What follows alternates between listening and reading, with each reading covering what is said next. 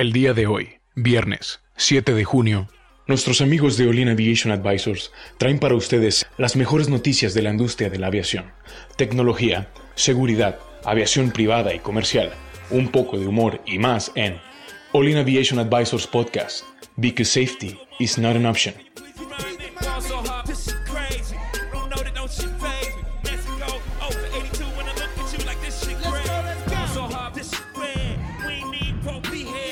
Buenos días, bienvenidos amigos a una emisión más de All In Aviation Advisors, ya el quinto episodio de la temporada 2. Eh, nos da mucho gusto que pues, nos estés escuchando. Eh, estoy este día con mi compañero Adrián. Hola, buenos días. Gracias a Dios es viernes. Espero que tengan un bonito fin de semana y aquí otro día más con ustedes. Hola, ¿qué tal? Buenos días. Preparándonos para el fin de semana. Eh, definitivamente es un fin de semana bueno, ya estamos entrando en el verano, eh, las clases ya se están acabando y pues ya nos estás escuchando, con, poniéndote al día con toda esta mar de información que les venimos preparando con esta segunda temporada, esta entrega diaria que estamos haciendo y que estamos contentos de estarla uh, pudiendo hacer. Espero que les guste este nuevo formato. Sí, es, un, es un nuevo formato y nos, nos está gustando más gracias por acompañarnos. Así es, vamos a empezar este, bueno, la nota que tenemos este día es este acerca de, que están haciéndose controles eh, en México. Eh, o sea, el detonador de esto fue el, la situación que, que hubo con, con el Learjet. ¿Cuál era el avión? Eh, con el Challenger. El Challenger. Sí, con el accidente, recordemos que hubo un accidente hace, algunos días con un Challenger, que venía de Las Vegas y, y, que estaba operando bajo matrícula noviembre, ¿verdad? Así es. Bueno, la nota aquí eh, se les va a leer más o menos lo, lo, lo importante. Dice que eh, los operadores de tierra han emitido una nota en sus clientes para advertirles que se aseguren de llevar en las aeronaves documentos originales, incluidos el certificado de aeronavegabilidad, eh, prueba de seguro, eh, las licencias de los pilotos, los certificados médicos de los pilotos, y, bueno, ah, se están haciendo estas, eh, pues, pues son controles de... Pero es que esto ya debería de decir, no le tienen que avisar a las aeronaves, ya lo deberían de tener, ¿por qué no lo tendrían? Eh, pues eh, parece que hay algunas inconsistencias en el tema de operaciones eh, por parte de matrículas americanas en territorio nacional, donde estas matrículas americanas tienen derecho a entrar, a hacer una operación y salir. Pero lo que demuestra la nota es que cada vez hay más matrículas mexicanas que se internan al país y se quedan operando dentro del país a veces sin permisos, a veces sin seguros, a veces sin, sin licencias de los pilotos.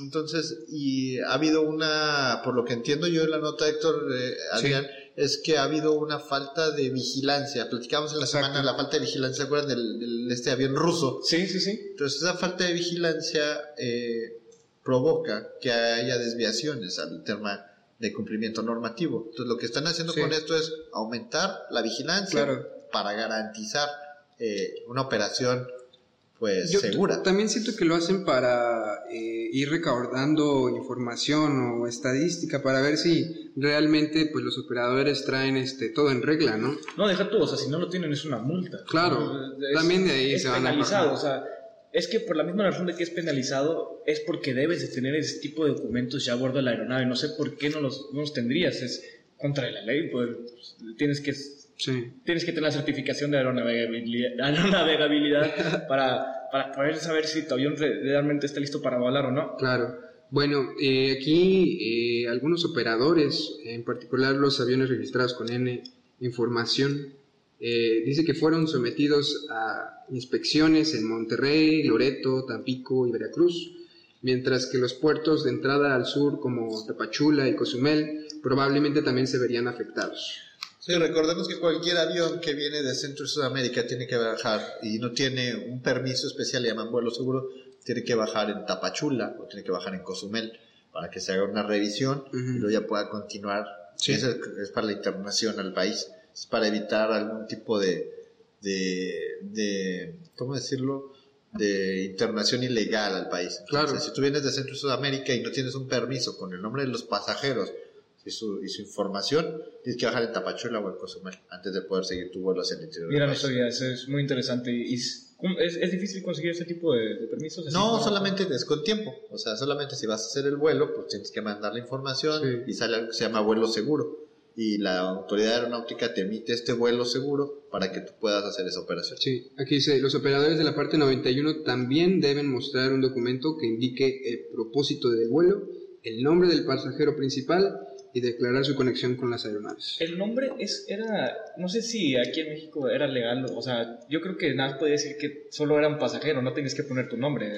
No sé qué tan cierto sea nada más de que, oye, no, no quiero que le estés diciendo mi nombre a otras personas, o que, que esté ahí. Es, es que Es que tienes tiene que que, estar, ¿no? porque hay una cosa que se llama Yendec.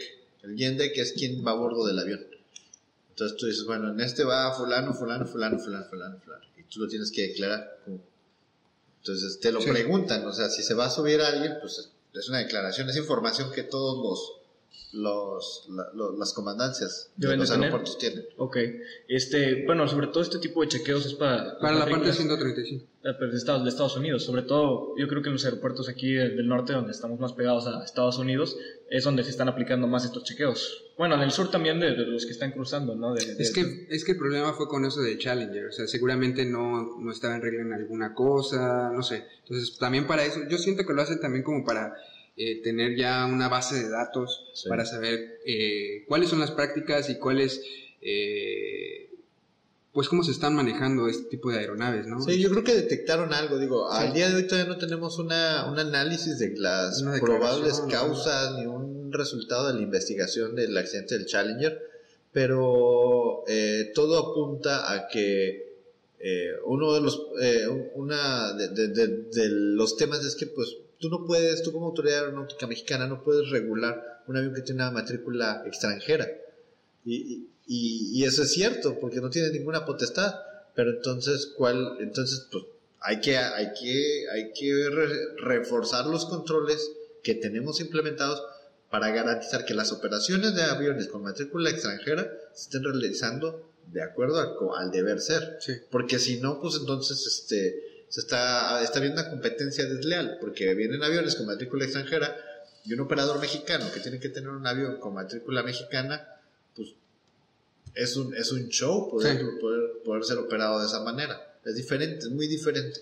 Bueno, y aparte esperas que un avión, pues siendo, bueno, gobernado por la FAA, pues esté en regla, o sea, no, no es como que lo esperas que esté bien, ¿no? Es que es el gap que platicábamos en el podcast pasado de la parte 135. Una parte 135, una parte 91 en Estados Unidos no requiere un SMS.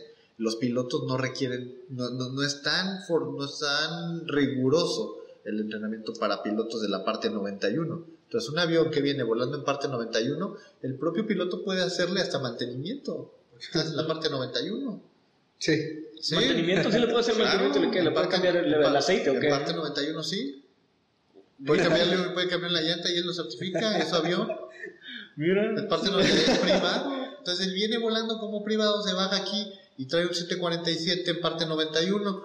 Oye, ¿qué? Traigo un montón de pasajeros, pero es mi avión. Ah, son mis amigos. Oye, pero a mí no. O sea, no, tú estás operando bajo diferente, fuera de las regulaciones. O sea, es un avión grande que puede pues, ponerle gran, condi- gran, gran- gran peligro a la operación de, de otros aviones. O sea, aquí la nota prácticamente lo que dice es, es algo que ya se hacía, pero ahorita, bueno, se está in- intensificando. Reforzando, ¿no? ¿no? O sea, la palabra... Eh, Yo, yo lo vería como cuando vas a una carretera y hay retenes, o sea, lo están haciendo así para que, eh, sobre todo, o sea, para, para, para recabar toda esa información y también poder llegar a una conclusión de por qué sucedió lo de lo del Challenger. Oye, ¿y, y este, ¿y cuánto se tardan estos chequeos normalmente? O sea, ¿es algo rápido o es algo que sí tienes que tomarte una hora? o- No, es un chequeo en rampa, Sí, es algo es- muy normal. Debe tardar 15, 20 minutos. Si estás en regla, estás en regla. Es como cuando te para un policía y te dice papeles. Sí. No, no los traigo, pues te vas a tardar más, Ah, O sea, ¿verdad? que te decía, así como un retén de que, oye, todo está bien, ok, vamos. Es nada más para que el- el- cualquier aeronave con matrícula N tenga cuidado y que tenga todo en regla si quiere venir aquí en México, porque va- van a estar checándonos. Ah, sí, sí, y, y está bien. O sea, Debe de, o sea, ese es el bueno. tú asómate a un aeropuerto y checa la cantidad de matrículas noviembres que hay. Tú ves aviones con Sí. matrícula N, pero brutal. Oye, espérame, ¿y por qué se están cambiando matrícula N? Bueno, pues hay, hay diferentes factores. Uno de los principales factores es que En México la regulación es mucho más estricta que en Estados Unidos. Ujú. Tú quieres volar en México como un XA, tienes que ser una aerolínea. Sí, Y en, en México no tenemos parte 121, 135 y parte de 91. Sí, sí. Tenemos 121 y tenemos parte 91. O eres privado o eres aerolínea. Entonces, si tú tienes un taxi aéreo quieres hacer charter, te vuelves una aerolínea. No hay diferencia. Entonces se vuelve muy complejo, muy, mucho más complejo. Y en Estados Unidos tiene ese, no, no es blanco-negro, tiene ese gris que se llama parte 135 que te deja operar de manera diferente. Entonces, si eres un taxi aéreo aquí en México, te consideras, o sea, taxi aéreo, también, eh, a ojos del gobierno eres una aerolínea. Correcto. sí. Wow. O sea, me, me imagino todos los requisitos que tienes que llenar para poder hacer Ah, una aerolínea. Y ante esos requisitos, ¿qué haces? Lo fácil, te conviertes en noviembre. Y es muy difícil, como, o sea, porque en noviembre es una matrícula a Estados Unidos, o sea, tienes que ir a certificarte allá y decir que, oye, mejor me traigo el avión para acá. Te das de baja aquí, te lo llevas a Estados Unidos, lo das de alta allá y te lo traes de regreso y lo, lo internas temporalmente, como, como si te trajeras un carro con placas de, de Texas. Vas y compras un carro de Texas, te lo traes con una internación temporal y aquí lo traes un tiempo y luego de ese tiempo vas y lo regresas, te estás allá unos 15 días, no sé cuántos tiempos tenga que ser, te estás un tiempo allá y luego te lo vuelves a traer, bueno, sacas otro permiso y te lo vuelves a traer, y antes aquí con tu carro y lo traes en un leasing. O sea, sobre, es, es el leasing, es Sí, increíble. son malas prácticas, la verdad. Ajá, son malas prácticas, porque pues al final aquí en México, pues también el mismo carro, ya puesto, no sé, te traes un Challenger de Estados Unidos, pues te va a salir mucho más barato comprar el Challenger en Estados Unidos que tener un Challenger aquí en México. Es que yo siempre creí que era un- súper complicado tener que comprar eh, una aeronave y tener que certificarla de Néctar a, a- a mexicana. es súper complicado, y sí, sí lo es, es súper complicado, pero, pero la gente lo tiene que hacer, porque ¿cómo vas a operar aquí? Por ejemplo, tú vas a subir, tú tienes un avión en charter aquí en México, ¿cómo vas a cobrar, cómo vas a facturar? Pero los Néctar no pueden hacer este taxis aéreos aquí en México, de México eh, nacionales, no se puede. No, no pueden. O sea, pero nada más, ahí sería- está. nada más serían o sea, internacionales. Pero, punto, si tuviera una, un taxi aéreo Néctar, no puedo hacer un viaje comercial de aquí de Monterrey a Cozumel, por decir así. Pues no. Eso es, es lo único que quiero recalcar. O sea, es, la- es que Néctar no puedes hacer viajes nacionales. Ahí sí tienes que ser una matrícula mexicana. Pero ya cuando sean internacionales, que este fue el caso de este, que es Ujú. un Néctar, pues ahí sí tienes permiso. Correcto. Ok. Y, y eso, y eso se llama cabotaje. Sí. Eso es lo que, lo que, y lo tiene penado, no, no lo tiene penado, lo tiene regulado la, la, la autoridad de México. Pero como decíamos del accidente del Sucoy, o sea, puede estar escrito muy padre en la regulación, pero si la gente, si no hay alguien atrás vigilando que eso se cumpla, pues la regulación está muy padre, pero Claro. Sí, aparte, o sea, allá no, no, es, no es obligatorio el, el SMS, o sea, o, o sea, lo que... No, no, si eres Néctar no te tienes que preocupar por el Safety Management System y aquí en México sí, sí lo tienes. Claro, te vas a ir por la parte más fácil. Correcto, entonces te, te quitas ese problema. Oye, yo no quiero implementar el SMS, pues le cambio la matrícula al avión y me lo traigo matrícula en noviembre, mira. Tranquilo. ¿Cuántos problemas se fueron en, en, esa, en esa decisión? En esa decisión, entonces, pues, eh, Sí. Bueno, aquí eh, la firma de planificación de vuelos Ops Group pues, nos da esta recomendación. Si va a volar a algún lugar de México durante el próximo mes, debe prepararse con una revisión de rampa y todos sus documentos. es correcto. Y creo que está bien. Necesario, yo, yo lo veo como necesario para que no se estén pasando de listos. los- Sí, pues te recordemos, hay, event- hay varios eventos. Tenemos este evento de la otra cantante que también se cayó acá en, en vuelo hacia. Toluca, ¿no? Y, y era lo mismo, era un avión Néctar con dos pilotos, uno de ellos no tan experimentado, el otro más experimentado, y el avión cayó y mató a todos. O sea, Eh, y, y es parte de lo mismo, o sea, son aviones que están operando dentro del territorio nacional sin los permisos para hacerlo, pero encuentran la salvedad por algún lado y por ahí se han estado metiendo. Entonces, pues si quieren operar en México, que operen bajo las reglas de México, ¿no? Claro. Sí, creo que por eso la DGC estaba haciendo, bueno, DGC próximamente, pero este, está tratando de, ¿sabes qué? Verificar que todo esté en orden. Mínimo, si te estás pasando de listo, mínimo que esté en orden todo, no, no, no, no esté mal. Muy bien.